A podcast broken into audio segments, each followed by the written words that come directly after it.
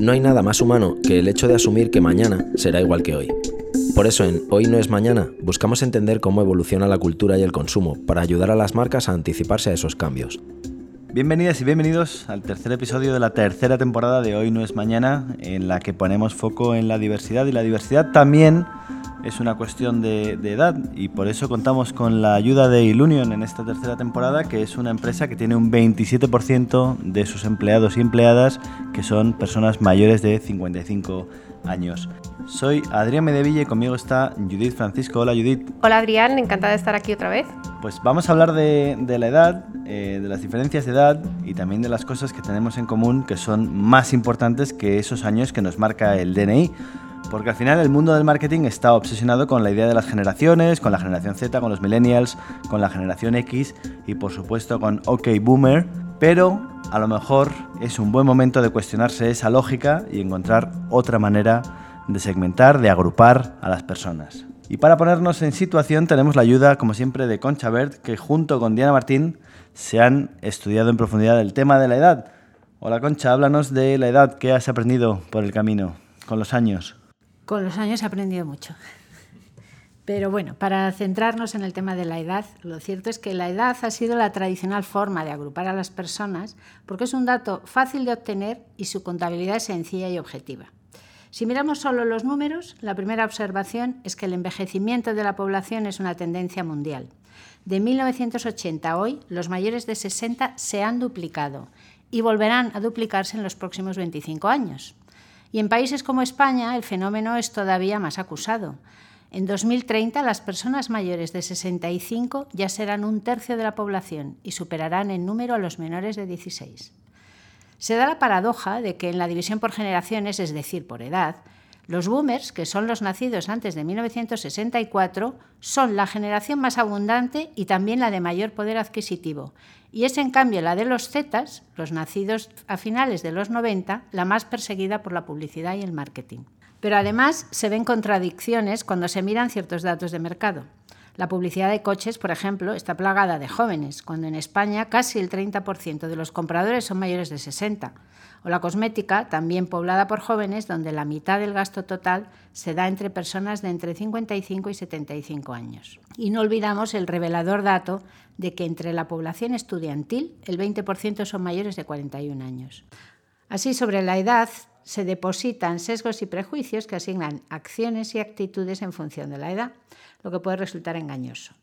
Todo esto lleva a dudar de que siga siendo una fórmula válida para la segmentación que realizan las marcas. Bueno, pues como siempre en Hoy no es mañana hemos invitado a dos personas para que nos ayuden a entender el tema de la edad y las generaciones. Y primero tenemos a Jorge Galindo, que es eh, doctor en sociología por la Universidad de Ginebra y tiene un doble máster en políticas públicas por la Central European University y la Erasmus University de Rotterdam.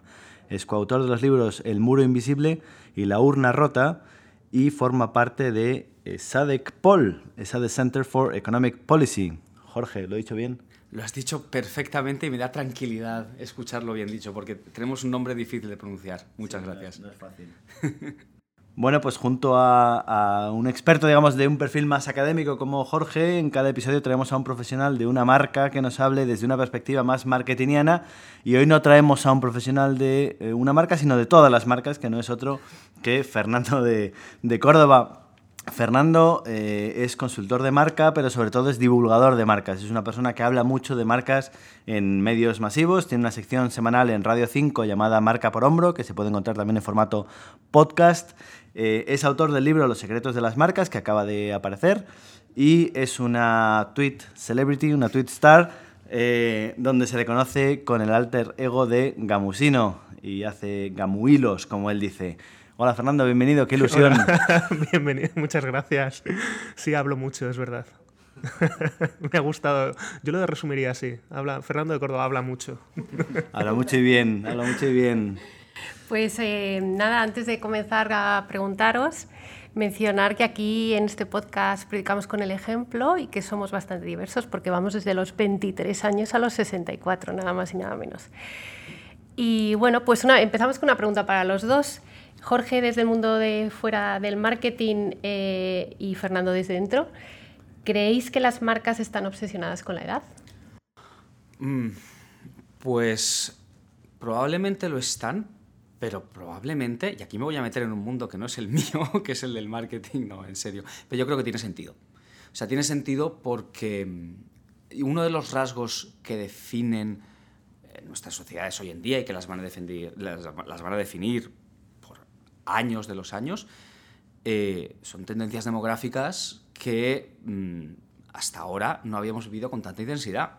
Entonces, no solo las marcas están obsesionadas con la edad, eh, la política también, nosotros en el día a día, todo, la distribución de la vivienda, o sea, todo tiene una relación con la demografía eh, y con la dimensión de edad en el centro que, es inevitable y entonces tiene todo el sentido del mundo que haya eh, una obsesión con la edad. Ahora bien, si eso significa que la obsesión se tiene que convertir en segmentación por edad, eso para mí es otra pregunta distinta.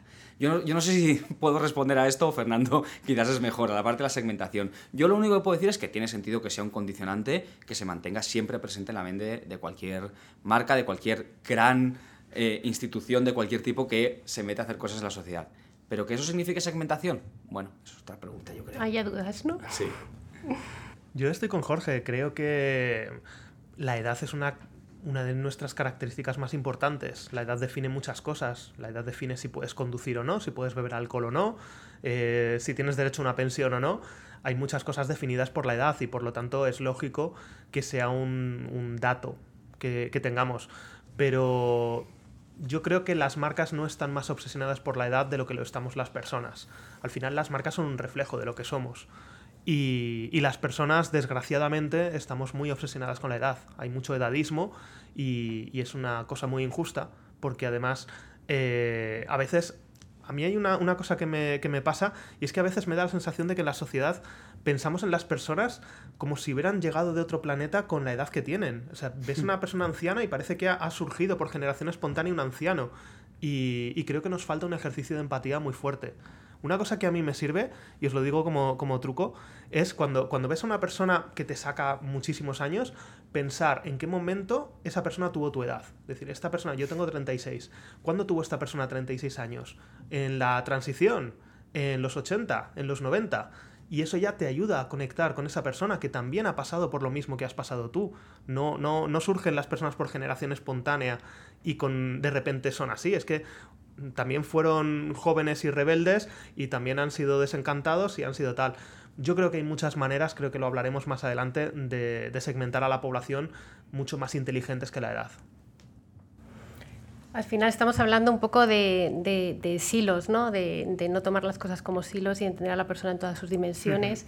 Y en ese sentido, eh, pues como sociedad también tenemos muchas brechas. Eh, hemos hablado muchísimo de la brecha de género. Eh, ¿Crees que existe también una brecha generacional en la población española? Habría que definir cuál es el contenido, eh, el contenido de esa brecha. Mm, yo lo que creo es que existe una brecha entre generaciones. Cuando voy a hacer una cosa que nos encanta hacer los académicos, que es coger lo que ha dicho otra persona y ponerle etiquetas académicas. Entonces, a lo que estaba comentando Fer, que estoy totalmente de acuerdo, es la diferencia entre lo que llamamos efecto edad y efecto corte. El efecto edad es la edad que tú tienes en un momento dado y lo que va con esa edad. Ser joven, ser rebelde, en fin, los estereotipos que ya sabemos. Em, y el efecto corte es, oye, tú en qué momento naciste, por qué pasaste y eso se queda contigo para siempre. Desde la música que te gusta hasta tu proceso de socialización política, espiritual, de, cualquier otro tipo. Entonces yo creo que eh, la brecha que tenemos en España, al menos la que a mí más interesa y la que más he mirado, es una brecha entre generaciones. Es decir, cuando por ejemplo pintamos un gráfico en el cual, ok, acumulación de ingresos que se convierten en, riqueza, la renta que se convierte en riqueza, de la generación eh, que llamamos X o de las generaciones anteriores, eh, versus la generación millennial, eh, porque para la siguiente generación, para la Z todavía no la tenemos, los datos, no, la, línea todavía no ha recorrido suficiente tiempo, vemos que hay un desacople, que en la que es mi generación, que es la millennial, tengo 37 años, ya no soy joven, pero soy de esa generación. ¿Cómo que no? No, no, no, esto, esto, yo estoy aquí con Kiko Llaneras que dice, no eres joven y no dejes que te digan que eres joven, o sea, eh, no, Kiko lo dice de sí mismo, dice que yo no soy joven. Kiko no, acaba de tener un hijo además, quiere decir que ya, ahí se acabó. Sí, una hija, sí, efectivamente, sí, sí, sí. Espero que escuches este podcast, Kiko y Paula, estamos aquí aquí hablando de. Yo llevo siendo un señor mayor desde que tenía 20 años, así que estoy de acuerdo. Eh, pues eso es efecto de efecto corte, no lo tenemos claro. Pero, pero sí, efectivamente, lo que vemos es que eh, eh, las generaciones anteriores a la nuestra, creo que tú eres de la misma que, yo, em, Fernando, ah, pues tienen un desacople de mayor acumulación de ingresos y mayor acumulación de riqueza, por tanto, ¿sí? Em, pues el típico gráfico de comparar el nivel de ingresos de nuestra generación con cuánto cuesta una casa versus el nivel de ingresos de la generación anterior y cuánto costaba una casa. esto es a lo que me estoy refiriendo. Para mí esa es la brecha. Y esa brecha condiciona un montón de cosas. Y es una brecha generacional, pero no es tanto de los jóvenes contra los viejos, sino de bajo qué circunstancias nos socializamos una generación y otra, también como consumidores, por supuesto. O sea, lo ves como más una brecha externa eh, por las circunstancias que tenemos que una brecha de sentimiento eh, de separación de generaciones. tiene implicaciones de sentimiento, claramente, y tiene implicaciones de percepción y de preferencias, por supuesto. Eh, y algunas que son bien, digamos, bien tensas. Yo he discutido en la mesa de Navidad con mi familia de generaciones anteriores a los que quiero y adoro, pero bueno, la típica discusión de es que esto sí que es una constante, es que los jóvenes de hoy lo quieren todo hecho. Bueno, en fin, esto. Que además es una constante. Hay una cuenta en Twitter que se llama Pessimist Archive que se dedica a recopilar estas, estas cosas y es como breve historia de los jóvenes ya no quieren trabajar y ves recortes de los 90, 80, 70, los años 20, siglo XIX. Los jóvenes nunca han querido trabajar. Creo que hay incluso una cita de Sócrates sobre el tema este. sí, sí, sí, total. los jóvenes de ahora... Está, está, está del muro invisible. sí, sí, sí, sí. Efectivamente. Entonces... también genera, por supuesto, que tiene una dimensión de, percepción, de, también de emoción y demás.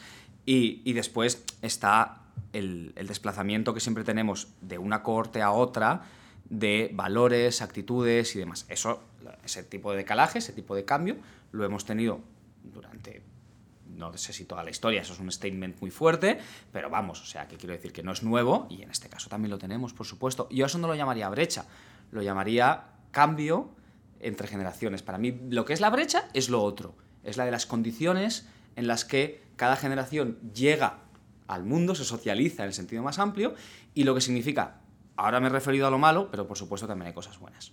Claro. Y aquí se da una paradoja, que es eh, la cantidad de atención que reciben esos jóvenes que al final cada vez eh, pues tienen menos y tienen menos posibilidades, sobre todo en el ámbito del consumismo, pero la atención que la sociedad y el marketing les presta. ¿Por qué crees que es esto? claro, es que que tienen menos Uf, esto es un... Materialmente hablando. Sí, sí, pero es que incluso materialmente hablando es... Eh, acumulan menos, hay menos, hay menos capacidad de acumulación de riqueza, ¿vale? Que es una cosa súper específica y de, de, convertir la renta en capital, ¿vale? O sea, cosas gordas de comprar, una casa. Sí, esto sí, pero en salarios no está claro, ajustando por inflación, en nivel educativo y en acceso a educación no. Absolutamente no. Y después hay un montón, nuestro PIB, hay cosas que no mide bien del todo. Em, eh, cosas, a ver, el ejemplo tonto es Netflix, es el, pero el ejemplo no tonto es todo el acceso a la información que tienes gracias a Internet. Es decir, una persona socializada con Internet ha tenido una serie de beneficios intangibles que no, sé, no tengo claro cómo entra en ese menos o en ese más, ¿vale? Y es un beneficio en sí mismo, vamos, yo, como dice, Ter se llama a sí misma hija de Internet. Entonces, eh, yo creo que mi generación tiene muchísima suerte de haber tenido eso disponible. Em, entonces, eso sobre la primera parte, sobre lo de menos. Mm, no sé, y a ver qué piensa Fernando de esto. Y sobre la segunda, sobre lo de que, digamos, genere mucha atención. Bueno, genera atención precisamente porque uno espera que, como decía Fernando antes, los que ahora tienen 20 luego tendrán 60. Es decir, no es que prestemos atención a los jóvenes, es que prestemos, prestamos atención a los que se van a quedar más tiempo en este mundo. Y eso tiene todo el sentido del mundo. Pero, pero, pero perdón, hay, hay, muchas veces nos encontramos cuando trabajamos en marketing con marcas que te dicen, no, tenemos que ir a por la generación Z. Y dices, pero ¿por qué tenéis que ir a por la generación Z? Que a lo mejor no tienen dinero o, no tienen interés en comprar tu producto. Dicen, no, porque son los consumidores del mañana. Pues que mañana a lo mejor cuando tengan 30 años o 40, esos señores deciden cambiar de marca y no quieren consumir lo mismo que cuando tenían 20, ¿no? Yo creo que la juventud siempre ha sido, en todas las sociedades, por lo menos, ha sido aspiracional. A todo el mundo le gusta, las modas las marcan los jóvenes. Los jóvenes son los que, los que traen cosas nuevas y, lo nuevo mola más. Eh, a mí a veces me fastidia incluso un poco cuando en internet hay como, no uséis, em, no uséis emojis que son de viejos. Bueno, es que no tengo interés en parecer un chaval de 20 años. Eh, yo, yo uso emojis porque son mi manera de expresión, igual que mi madre no los usa porque tampoco eran su manera. Pero yo creo que siempre hay una cierta admiración de lo joven porque es lo joven, es lo nuevo, y ya estoy viendo, el, otro día ya salió un informe de hábitos de la generación que va después de los Z, los alfa, que eran los hábitos, pues les gusta mucho el colegio. Bueno, claro, es, que, tienen 12 años. Ay, perdón. Pero sí, es que yo creo que la... Y, y, las marcas también tienen mucho interés en esto, en fidelizar desde el principio. Luego ahí la clave está en ¿vas a ser una marca de jóvenes o vas a crecer? con la edad. Baron Dandy en su día no era una colonia de viejos, era una colonia de, gente joven, de mediana edad, solo que se enganchó a una generación y fue creciendo. Eso le ha pasado a muchas otras marcas. Otras marcas, sin embargo, siempre son jóvenes. Eh, es muy curioso ver cómo Baron Dandy es una marca más joven que Coca-Cola. Coca-Cola tiene ciento, casi 150 años y sin embargo Coca-Cola nos sigue pareciendo joven. Y ya que estamos friqueando de marcas, te doy el caso contrario, que es Jagermeister. Jagermeister sabéis que era un licor de cazadores alemanes, era el Rua Vieja alemán y ahora de pronto es el, copazo que se toman, el shot que se toman los chavales en el garito a las 4 de la mañana. Yo creo que eso tiene que ver también con que estamos muy resignificando marcas y ya, eh, yo creo que todo empezó con los hipster, que cogían algo y de manera irónica lo apoyaban y luego ya no eras claro si era una ironía o era una ironía de la ironía y era una cosa muy de, ¿por qué te pones estas gafas de madera con un cuco encima? ¿Te gustan o es que es irónico? Y entonces, y creo que mucho ha pasado con eso. Y, y por ejemplo, otra marca que también hizo eso es Old Spice. Old Spice cuando la compró, no me acuerdo si es de Procter o de Unilever, de Procter, eh, la compraron en un, en un, lote y no daban un duro por ella. Old Spice era una marca en Estados Unidos que se relacionaba con los abuelos. Era como si hoy en día compras, pues eso, Baron Dandy o Agua Brava. Eh, son las marcas que la gente relacionaba con sus padres. Y poco a poco fueron reposicionándola, reposicionándola, y fíjate, hoy vuelve a ser una marca joven.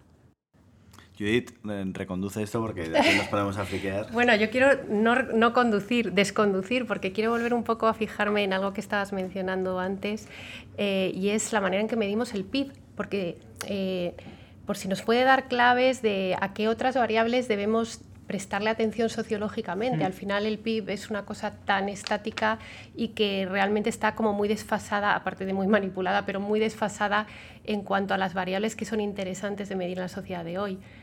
¿Cómo ves este gran tema? Mm, la verdad es que yo creo que no tenemos una alternativa mejor que el PIB. O sea, ya sé que antes, eh, o sea, creo que mm, realmente no, no, tengo, no tengo tan claro que sea una medida estática. Creo que es una medida, digamos, al fin y al cabo es el flujo de la economía, lo que es lo que está sucediendo. Y no, no está claro que tengamos una mejor, una mejor alternativa. Yo creo que realmente no tenemos una alternativa, una alternativa al PIB. Lo que creo que tenemos es complementos que tenemos que tener en cuenta. Y para mí el gran problema realmente, o la gran necesidad de medición, que no es alternativa al PIB, está precisamente con, eh, digamos, los intangibles de la sociedad de la información, vamos a decirlo así. O sea, que hay una parte que, que lo podemos capturar con el PIB, pero hay otra que no necesariamente.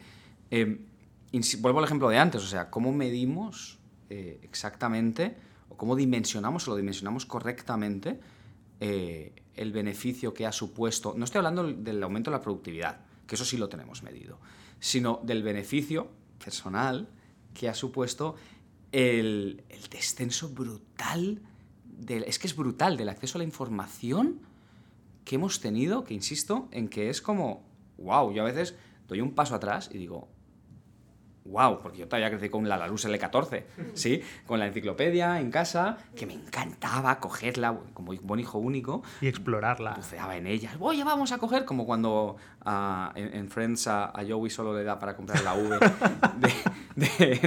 de, la, y solo quiere hablar de volcanes y demás, eh, pues yo cogía un, tomo y me ponía a mirar, o los atlas, los atlas coleccionables del país y demás. Claro, yo todavía, y la encarta en CD, yo todavía tuve eso. Después, cuando de repente tenía Google, aquello era, y ahora ya está normalizado, pero era como, ¿esto es en serio? Yo, la verdad es que esto es algo que mm, me medio obsesiona porque creo que no lo valoramos empíricamente y matemáticamente, bueno, matemáticamente no, eh, aritméticamente lo suficiente.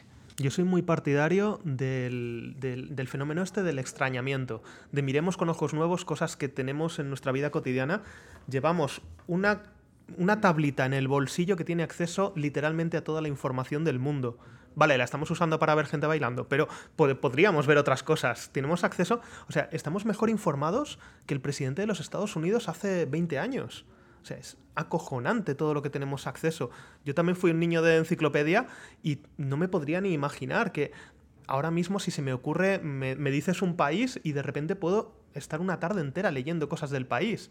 Es maravilloso. Sí, y también quizás, y aquí ya estoy hipotetizando, una parte de la razón por la que estamos obsesionados o ahí es como esa, ese, esa paradoja de la atención que le prestamos a las nuevas generaciones, es porque yo creo que no está claro que estemos dimensionando bien el impacto que toda esta revolución tecnológica realmente va a tener. Y si lo representa alguien es la generación que va después de la de Fernando y la mía.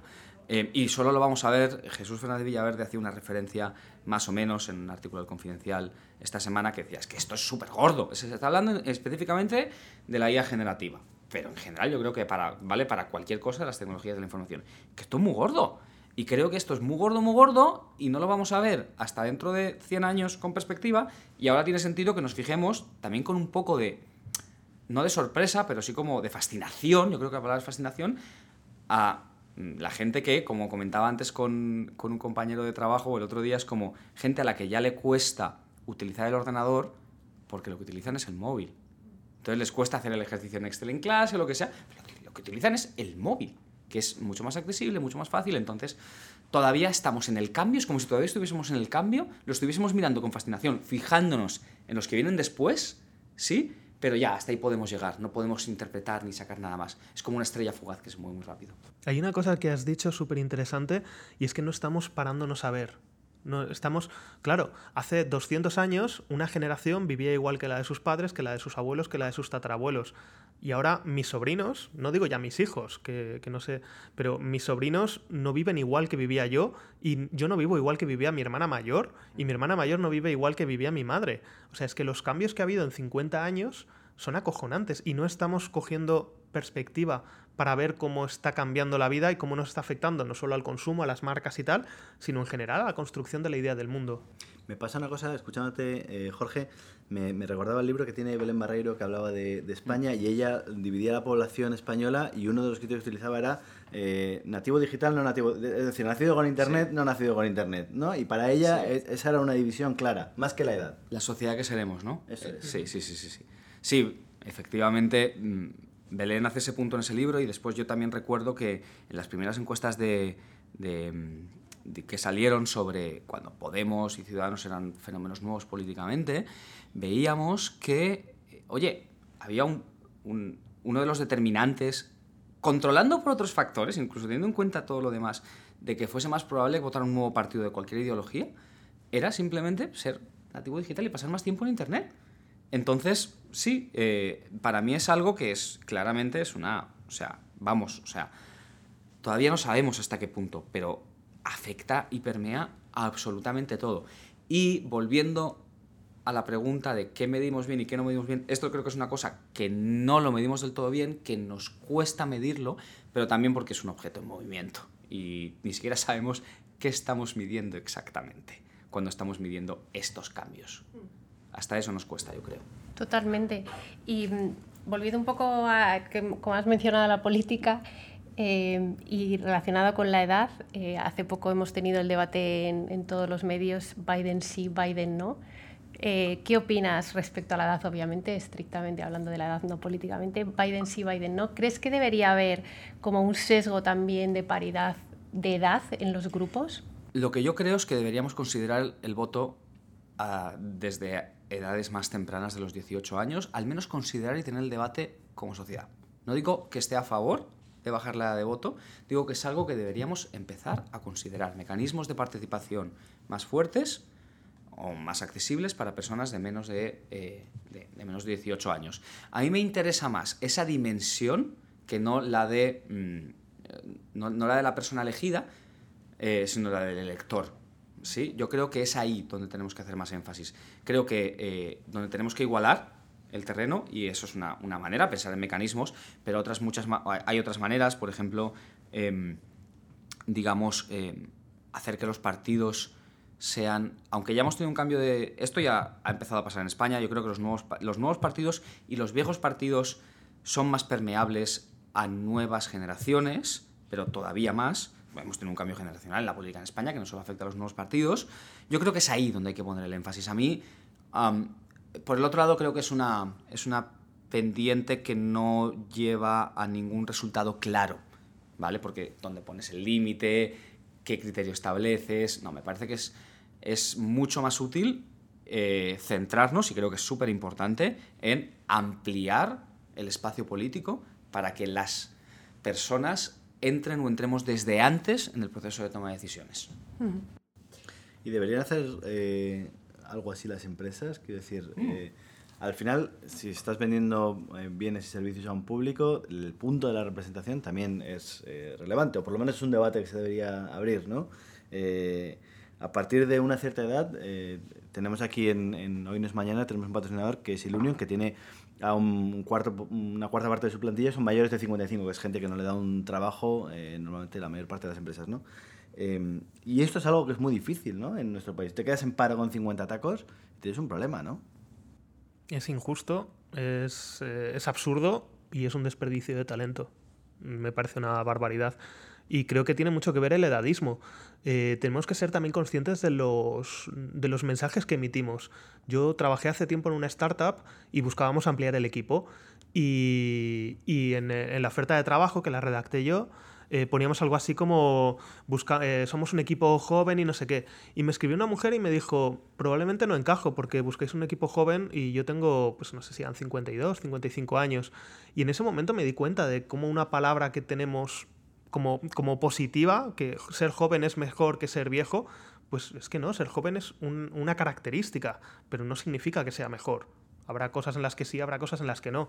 Tenía una amiga que había trabajado en, en esta revista que conocéis de adolescentes, la revista Bravo, y me comentaba que ellos estaban obsesionados, claro, con utilizar el lenguaje de, de los jóvenes.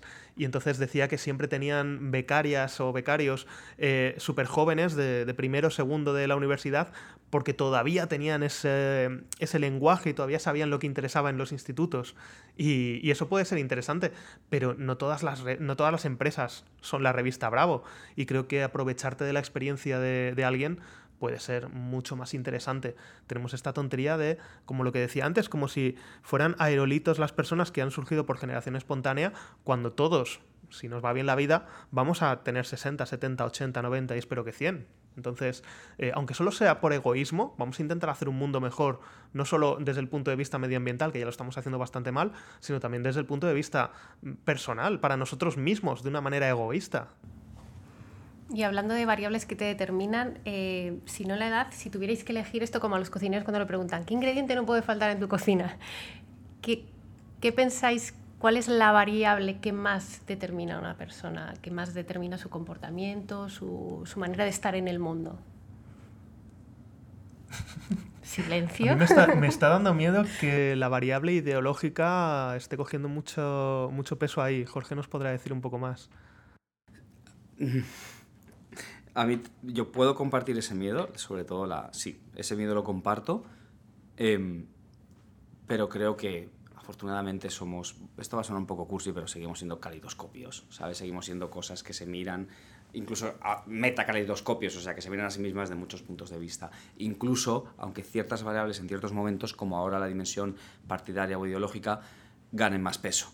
Um, yo creo que afortunadamente, afortunadamente, esa pregunta no se puede responder, lo cual me da paz mental cuando puedo decir esto. Eh, y creo que además la respuesta depende del momento de la persona y de quién está haciendo la pregunta y para qué la está haciendo. Claro, depende, por ejemplo, de la marca. Yo he trabajado para marcas cuyo criterio no era de edad. Eh, recuerdo que este, estuvimos haciendo un proyecto de contenidos para una marca y nuestro target era toda España siempre y cuando iniciaran algo nuevo. Es decir, era un proyecto de contenidos en el cual te íbamos a enseñar a hacer cosas nuevas y decía, es que para mí una persona que consiga su primer trabajo a los 50 o a los 30 es target. Una persona que se muda por primera vez a los 40 es tan target como si se muda a los 20. Entonces yo creo que cada vez vamos más a los targets eh, actitudinales.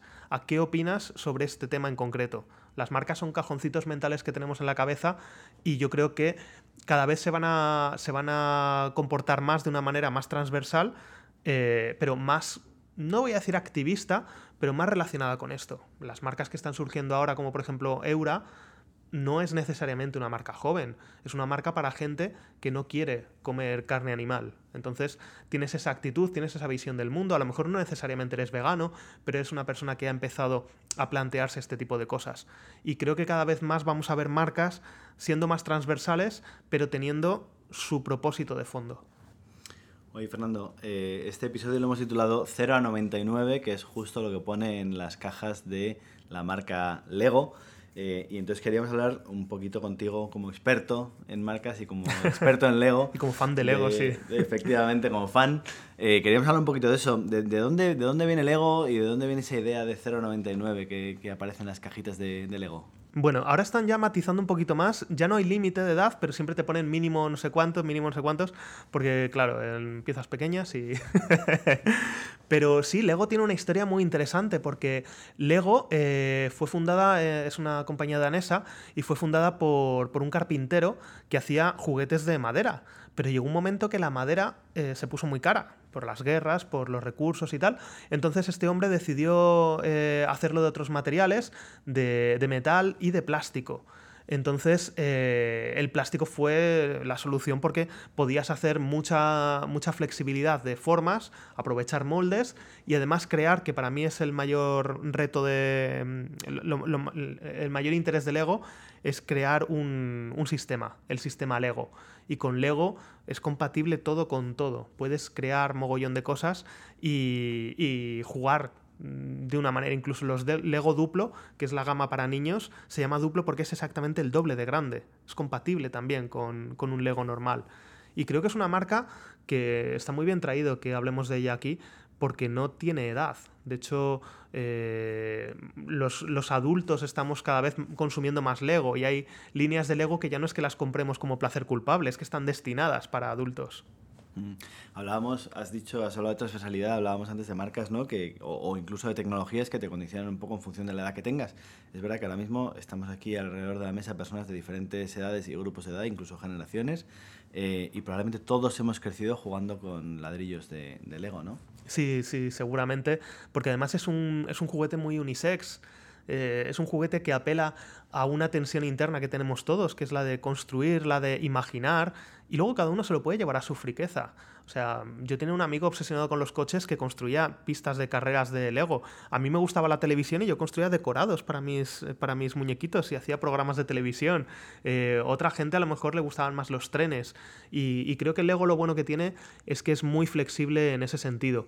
Y luego que han sabido encontrar la parte icónica de la marca muy bien. Han sabido reinventarse. Lego estuvo en muchos problemas a finales de los 90, estuvo a punto de quebrar, pero a base de las licencias, a base de meterse también en robótica, a base de eh, apelar al público más adulto, primero con, la gama de construcción, pero es que ahora mismo, por ejemplo, han lanzado un, set de Lego que es de, de, Friends o de The Office, que ahí además es que podemos analizarlo todo lo que queráis, porque no solo es interesante desde el punto de vista de que han creado un Lego, obviamente para adultos, porque no me imagino a mis sobrinos jugando con The Office o con Friends, sino además el segundo motivo por el que no jugarían es porque no conocen la serie, porque son series que llevan muertas 15, 20 años. O sea, es no solo Ole Lego cómo ha conseguido crear esto, sino Ole NBC o ABC que han conseguido crear una serie de la que 20 años después se sigue fabricando merchandising. No, me imagino un Lego de, médico de familia o de farmacia de guardia. Ojalá, desde aquí dejo la idea, por favor, un Lego de farmacia de guardia. Yo quiero jugar con Lourdes Cano. Pero al margen de eso, eh, es, una manera de cómo puedes conseguir una marca tan icónica. Y lo último que han sacado eh, son pues como mm, sets de Lego en el que puedes construir tu propia máquina de escribir, que se mueve de verdad, o incluso han lanzado una línea ahora que muy en línea con todo lo que tiene que ver con la estética Instagram, Pinterest, eh, TikTok, se llama Lego Dots y es para que con el mismo sistema Lego, con, con fichas totalmente intercambiables, puedes construirte carteles, hacerte eh, cosas más de adorno. Entonces yo creo que han sabido muy bien reinventarse y saber que Lego tiene una parte interior de eh, una filosofía muy creativa y que esto puedes apelar a los niños, pero puedes apelar también a los padres. Mm. Hay un punto también de, estrategia de negocio que cuando miramos desde la sociología, ¿no? la pirámide de población y ves que cada vez hay menos niños en el mundo occidental, por lo menos, eh, claro, ahí Lego habrá dicho, ostras, se nos está secando aquí el mercado, ¿no? ¿Qué hacemos? Entonces de pronto te encuentras con un halcón milenario que cuesta 600 pavos. Eh, y hay, eh, hay un dato que es tremendo, que es que creo que es una cuarta parte de las ventas de Lego ya son adultos comprando para sí mismos, no para ningún niño de por medio, ¿no? Además, las tensiones sociales soplan a su favor porque Lego también encaja mucho con, cosas como pues todo lo que está ahora de moda de colorear mandalas o hacer cosas con, tu, con tus propias manos. El otro día estuve en un taller de tipografía y me contaban que mucha gente va allí a relajarse. Porque hoy en día, claro, todo lo haces con el ordenador, pero poder estar una tarde manejando tipos de plomo y de, y de madera es conectar contigo mismo. Y lo mismo, yo me compré un, este de colorear porque está súper de moda ahora y los Lego igual, hay gente que está tejiendo. Ellos han encontrado, les ha venido Dios a ver, sinceramente, con todo esto. Y luego también con las películas. Las películas, las colaboraciones de, de medios, han hecho un capítulo con Los Simpson, han hecho la Lego película que desde el punto de vista de estrategia de contenidos me parece una maravilla porque es un anuncio de Lego de dos horas que ha recaudado 600 millones de dólares, con lo cual más redondo no te puede salir. Es que luego encima puedes vender los packs de, juego de la Lego película. Es, es, maravilloso y creo que encaja muy bien. Han tenido mucha suerte en ese sentido. Te iba a decir, no sé si es suerte o es estrategia, pero en cualquier caso es verdad que tú hablabas de lo físico versus lo virtual. Eh, también han sabido pivotar y se han convertido en una compañía de contenidos, ¿no? Hay videojuegos de Lego, Lego, si tú le preguntas a los niños, mi hija tiene cuatro años y para ella está Batman y Batman de Lego, es Lego es un vertical en sí mismo. Sí, sí, sí, total. Es un... Yo creo que han sabido muy bien, como decía antes, sacar la parte icónica. Y les ha venido Dios a ver en el sentido de que han tenido suerte de que no fabricaban algo que con el paso del tiempo haya sido, imagínate que fabricaran, yo qué sé, mm, asbestos, pues eh, tendríamos un problema ahí.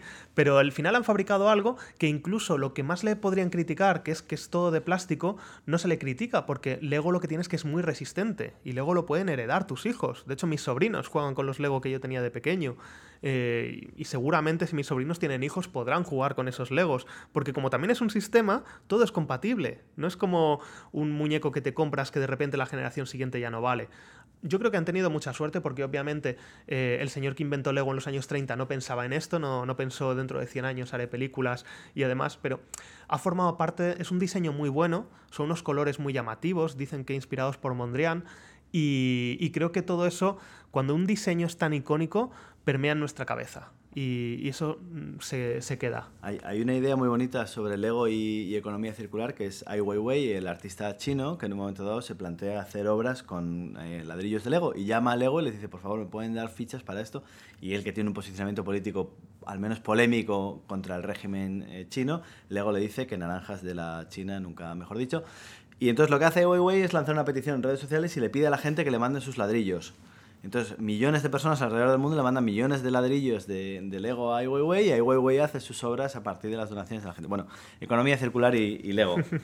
Em, vamos, a, vamos a haceros una, una pregunta a los dos. Em, ¿Creéis que hay otras marcas que, que son eh, interesantes desde su aproximación al tema de la edad, que son eh, transversales a jóvenes y a, y a adultos? Seguro que las hay. O sea, seguro que hay muchas, pero ahora me acabas de pillar fuera de juego. Está pensando Jorge en tiempo real. Entonces, exacto. Entonces ahora me vas, me vas a dejar... Mira, ¿sabes una? Lo que pasa es que no están, no, están, no están... A ver, aquí estoy barriendo no para casa, sino por algo que es interés propio, ¿vale? Eh, no es exactamente jóvenes y mayores, pero digamos que sí que llega de los 8 a los 50. ¿Esto nos vale? Sí. sí. Jordan. Jordan. De Nike. ¿Has visto la película? Air. No, Y la razón por la que no vi la película es porque esa, esa tarde teníamos entradas y no fuimos porque fuimos a conocer a la hija de Kiko Llaneras y Paula Guisado. Todo es circular, vuelve a salir. Pero, pero, pero bueno, aparte de estas intimidades de grupo de amigos, eh, eh, realmente ayer estábamos paseando por, por Madrid, estaba paseando con, con, unos amigos y con mi pareja por, por la Plaza España y me vi un chaval, tendría 9, 8 o 9 años, jugando con unas Jordan. Eh, eh, el primer modelo de Jordan, Jordan tiene, o sea, Air Jordan son modelo por año desde 1982 84, no, ya no recuerdo, hasta, eh, hasta ahora, uno por año, con algunas interrupciones, y las Jordan One son las que todo el mundo tiene en la cabeza ahora mismo cuando le digo Air Jordan, esas son eh, las de caña alta, estaba jugando con ellas a fútbol. Y yo pensé, madre mía, si te ve alguno de los coleccionistas de Jordan con ese modelo que yo lo conozco específicamente jugando a fútbol, dice, no tío, no juegues, no las uses así. Pero claro, lo que pensé realmente es, qué guay un chaval de 8 años jugando a fútbol con unas Jordan. ¿Sabes? Y otro de 50 diciendo, pero es que esas las tienes que tener de colección, que son míticas, que no sé qué, que no sé cuántos. Entonces, este es, este es un ejemplo que, bueno, a mí me toca de cerca porque me gustan las zapatillas, pero, pero vamos, este yo creo que es un, es un ejemplo bastante claro. Habrá que ver si de los 50 pasa a los 60 y también pasa a los 70. Es decir, si hace esto que decía antes Fernando de envejecer, de Baron Dandy envejecer, y de Coca-Cola de al mismo tiempo ensanchar, que es, hay muy pocas, es. muy, muy pocas marcas que lo hacen. Eh, yo creo que Nike Jordan eh, está en, como Lego en esa dirección, envejecer y ensanchar. Pero es muy bonito que si tú le preguntas a un chaval de 15 años ahora mismo por Jordan, no han visto jugar a Michael en su vida no. y probablemente te van a hablar de la marca de, de zapatillas. ¿no? Bueno, Sí. pero han visto los documentales, han visto las películas, han visto... ¿Tú, tú, tú- tú sabes que René Lacoste era un jugador de tenis. ¿Cuántos partidos le viste jugar a René Lacoste? Ya. Pero, la pero peli. Jordan tiene muchísima más GPRs que, que la cosa. Yo pensé, fíjate, que ibas a decirnos los partidos políticos. En una temporada, no, en no, una no, temporada anterior dedicamos un episodio concreto para analizar hasta qué punto los partidos políticos se estaban comportando como marcas y dentro de... Fíjate con Borja Semper, que había salido de política. Ah, había salido en Sí, ese sí, momento. en ese Era momento ya el vuelto. Por sí, eso sí, vino el podcast. Claro, no, yo creo que- Pensé que te remitirías ahí porque si hay alguien de 18 a 100 son los partidos políticos. Sí, pero los partidos, eh, fijaos en que los partidos que han surgido nuevos ya las siglas ya no les sirven, entonces ya tenemos las marcas Podemos, Ciudadanos, Vox, Sumar, son conceptos, ideas, valores y demás. Eh, creo que ahí sí que está habiendo un cambio de marcas, ¿vale? Está habiendo un cambio de marcas, la manera de comunicar y demás, eh, que es un cambio de corte, es un cambio generacional. Sin embargo, con Jordan es que, es que claramente... Mira, otro es lo que llevo puesto, un Casio, Casio. un Casio. Eh, Cántanos un poco de Shakira. Llevo un Casio. eh, eh, disclaimer: mi pareja es colombiana. Mi pareja es colombiana, obviamente fan de Shakira como toda Colombia, ¿sabes? Eh, y yo también, que viví seis años y medio en Colombia. Ah, y, lo era desde antes, pero después más todavía. Eh, y además, eh, en casa coleccionamos, sobre todo ella colecciona Casios vintage. Entonces, eh, lo que hacemos es que yo le regalo y me los quedo. Y luego, claro, nuestros sobrinos ¿Y eso, eso qué es? O sea, miran el reloj, lo ven y están fascinados y fascinadas con el reloj, pero no llevamos el... el No lleva el de botoncitos, ¿eh? No, Para no, no, que, llevo el- como llevo no lo veis. El, cuadra- el cuadradito, un, cuadra- una, un Apple, o sea, un Apple, digo, un, un Casio cuadradito muy bonito, vintage y demás, que de hecho es de Catalina, no es mío. Eh, y esto también yo creo, porque lo miran fascinados y fascinadas. Entonces yo creo que, y lo miran de manera distinta. Esto que cuando les mostramos, yo que sé, alguna otra cosa de, de, años A que no les parece fascinante. Esto les parece fascinante. Y desde luego, bueno, vamos a ver qué pasa. Pero yo creo que esto puede ser un ejemplo que como artefacto de moda eh, siga ampliando su... Es curioso porque mis padres tenían una tienda de- en la que vendían Casios y hubo una época en la que no se vendían. No se vendían. Que eran viejos. Eran viejos, la gente lo que polvo, quería. ¿no? En los escaparates ahí. Claro, y, mi- y a mí me da pena que mis padres cerraron la tienda en 2012 cuando, cuan- y, eh, los relojes se acabaron vendiendo y tal, pero nadie los quería porque todo el mundo quería estos relojes enormes con de estos que tenían mil funciones y tal, con calculadoras, con, con cosas de estas. Y es un, es un tema muy curioso. Yo creo que tiene que ver con lo que decíamos antes, el, el rollo hipster, que no digo por primera vez, pero que se dio la vuelta a muchas cosas y se miró al pasado con una idealización de, de lo que antes se había considerado pues una cosa un poco de pasada. Y de marcas, yo creo que la clave está ahí. Esta marca, hay un rito que es abandonarla, como pasó con Twenty. ¿Os acordáis de la época que todo el mundo tenía Twenty y llegaba un momento que tu rito de ser adulto era quitarte Twenty y hacerte Facebook? Y, y, al final Twenty podía haber envejecido con nosotros, como envejeció eh, Baron Dandy. Pero sin embargo, llegó un momento que otras marcas que han envejecido con su público, los 40 principales. La edad media de, los oyentes de los 40 principales es precisamente 40. O sea, lo que pasa es que han hecho muy bien la, arquitectura de marca, han cogido Máxima FM y la han renombrado como 40 Dance, han cogido M80 y ahora es 40 Classic, han cogido 40 Urban, que era el que buena FM, y han conseguido que la marca 40 ya no esté tan envejecida. Yo creo que una razón de eso era precisamente esto. Una marca que lo está haciendo bien, o por lo menos que yo creo que, está guay, es Colacao. Colacao era una marca infantil y juvenil y llegó un momento que dejabas de tomar Colacao y empezabas a tomar café y hace unos años, diría que hace 10 años o así, hicieron un anuncio de el orgullo de tomar colacao, que no te diera vergüenza pedir colacao en un bar, que te compraras colacao para tomarlo en casa aunque no tuvieras niños como excusa. Y creo que es una cosa interesante, cómo han logrado, además luego esto ha ido acompañado de lanzar nuevas variedades bajo la marca colacao, colacao noir, avenacao, colacao moca que lleva café, y es una cosa muy, muy interesante de cómo lo han hecho. Y una marca a la que no le está saliendo mucho, yo diría que es el corte inglés el corte inglés tiene el problema de que es una marca que todos relacionamos con señoras merendando en la, cafetería del corte inglés y tienen el problema de la crisis del retail con lo cual es un poco la tormenta perfecta. Y me parece una marca muy interesante, con un patrimonio sentimental muy fuerte, que quizás, si yo fuera ellos, intentaría utilizarlo más. A las marcas les suele dar pereza hablar de su historia porque les, les da la sensación de que les va a hacer parecer antiguas. Y yo creo que eh, si lo enfocas bien, te puede eh, demostrar que eres pionero. Hablabas del extrañamiento antes, con el corte inglés pasa, si habláis con gente, bueno, con tu, con tu pareja, Jorge, cuando llegáis a, España, pregúntale por el corte inglés. Todos los extranjeros que vienen a vivir a España, de pronto dicen que el corte inglés es la hostia porque puedes comprar eh, ropa interior y salmón ahumado en el mismo sitio, ¿no? Es que vamos, es que Como estábamos... El nivel, pero en verde. Estábamos el otro día en el corte inglés con dos amigos que han venido a visitar a Bogotá y justo les dije, es que no, no, no venís a España hasta que no entramos en un corte inglés. o sea, es que esa frase tal cual salió, salió de mi boca. Y, y yo creo que, yo, bueno, no, no voy a entrar a valorar tampoco específicamente en una marca, pero hay, hay, algo en el tema de las terrazas y demás, algo están haciendo.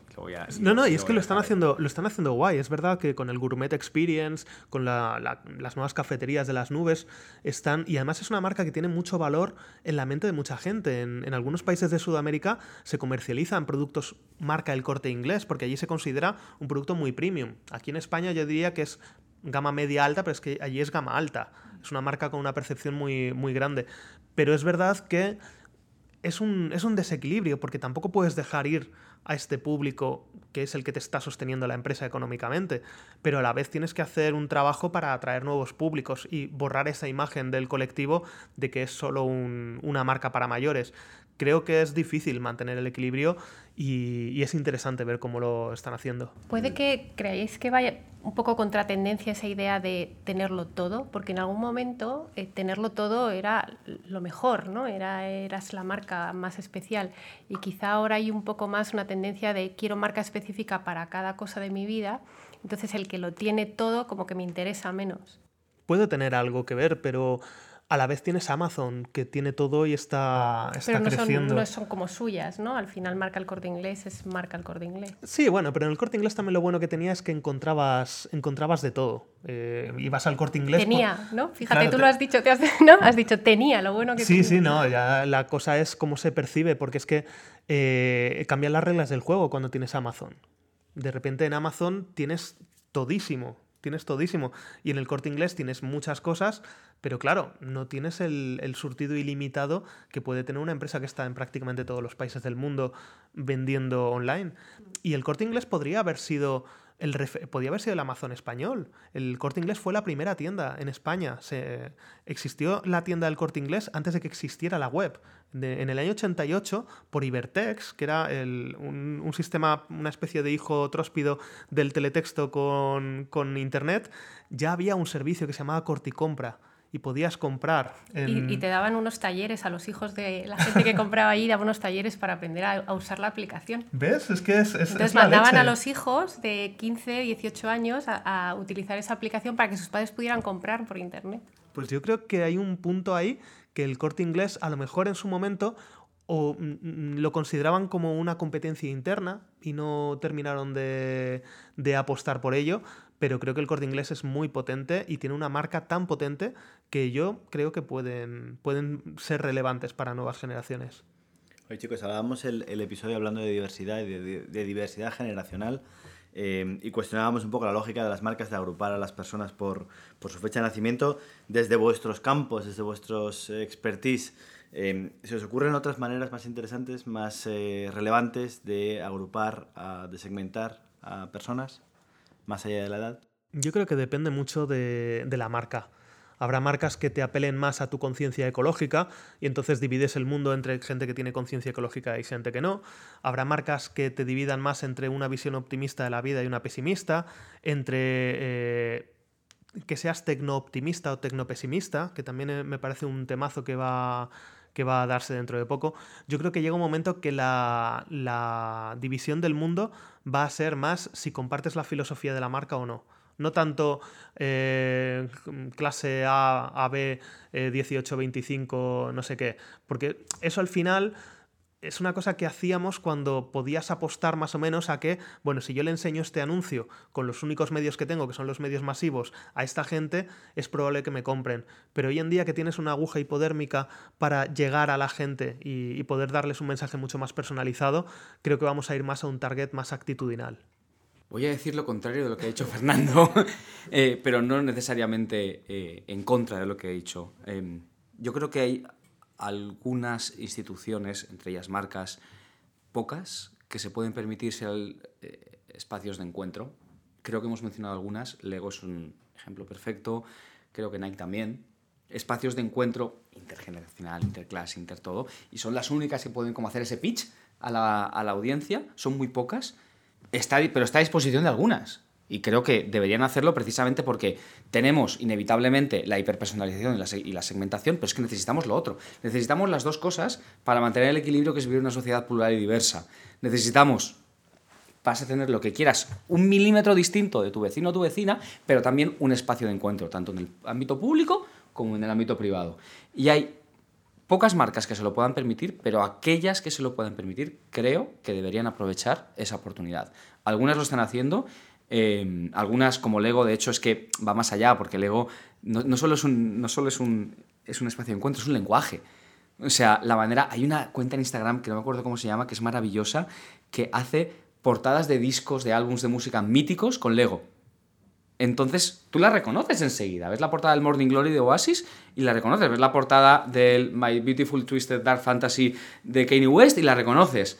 Es ya un lenguaje. Entonces, en este caso es por eso, pero por otras muchas razones, algunas marcas son espacios de encuentro. Y precisamente para rebalancear o equilibrar lo que estaba diciendo Fernando, que es totalmente cierto, necesitamos también, creo que, esa otra manera, que no solo no es lo que pone en tu DNI ni eh, a qué ascripción sociodemográfica tienes, sino que es. Eh, eh, también la actitud, pero aquello que compartimos con los demás. ¿Sabes una marca que creo que debería ser un, un punto de encuentro y que no estamos haciendo nada bien? La marca España. creo que la marca España tenemos un problemón porque la marca España no la entiende nadie. Todo el mundo le intenta construir hacia su lado y no encontramos un relato de marca que nos convenza a todos. Y es un peligro. Sí. Es un peligro porque cuando se ha gestionado la marca España, se ha gestionado como el logo de España. Y es como, bueno, vamos a poner muchas banderas, vamos a hablar de lo mucho que gana Rafa Nadal y vamos a hacer una delegación de marca España para ir hablando bien de España por el mundo. Que eso no es construir marca, eso son relaciones públicas, que está muy bien, pero creo que nos falta un relato de marca compartido. Y creo que es necesario, como sociedad, como está diciendo Jorge, que, que tengamos algunas cosas que, todos estemos de acuerdo, porque hay puntos de encuentro, si no vamos a acabar siendo como los personajes de, esta película de Wally, -E, que estaban todos en su sofá viendo su tele y, y, vamos a vivir todos independientes de cada uno de los demás. Creo que es necesario que tengamos marcas compartidas y me da mucha pena cuando una marca de una región se acaba asimilando una ideología o se acaba asimilando a una actitud. Y me da mucha pena que la marca España no nos pongamos de acuerdo en qué es, cuando para mí la marca España se basa en la diversidad, en, en, precisamente España. No hay una manera de ser español, a lo mejor hay 47 millones de maneras de ser español, pero vamos a ver qué, qué, tienen en común todas estas maneras. Y a lo mejor es precisamente el asumir que somos muy diferentes, pero aún así estamos juntos. Es un poco el punto de partida de esta temporada de Hoy no es Mañana, es un poco eso, ¿no? Reflexionar sobre por qué las marcas no son tan diversas como la sociedad española, que es verdad que la realidad de España es que es una sociedad mucho más diversa desde un punto de vista lingüístico, desde un punto de vista eh, de género, desde un punto de vista de, De identidad, preferencias, de preferencias, de lo que realmente son luego las, las empresas que operan en, en nuestro país. Pero me parece una reflexión súper interesante para cerrar. Al final España como eh, un, un sitio mucho más diverso de lo que la marca España es. eh, y de- me quedo con la reflexión de Jorge también de la necesidad de eh, generar marcas que sean puntos de encuentro para diferentes generaciones. Así que bueno, muchísimas gracias a los dos por participar. Ha sido un gustazo. Gracias a Gracias a vosotros. vosotros, eh, sí. Muchísimo. Placer. Y nos seguimos en el próximo episodio. Hoy no es mañana es un podcast del Club de Creativos e Ilunion. Redacción de Judith Francisco y Adrián Mediavilla. Producción a cargo de Sandra Navarro y Jorge Sanabria.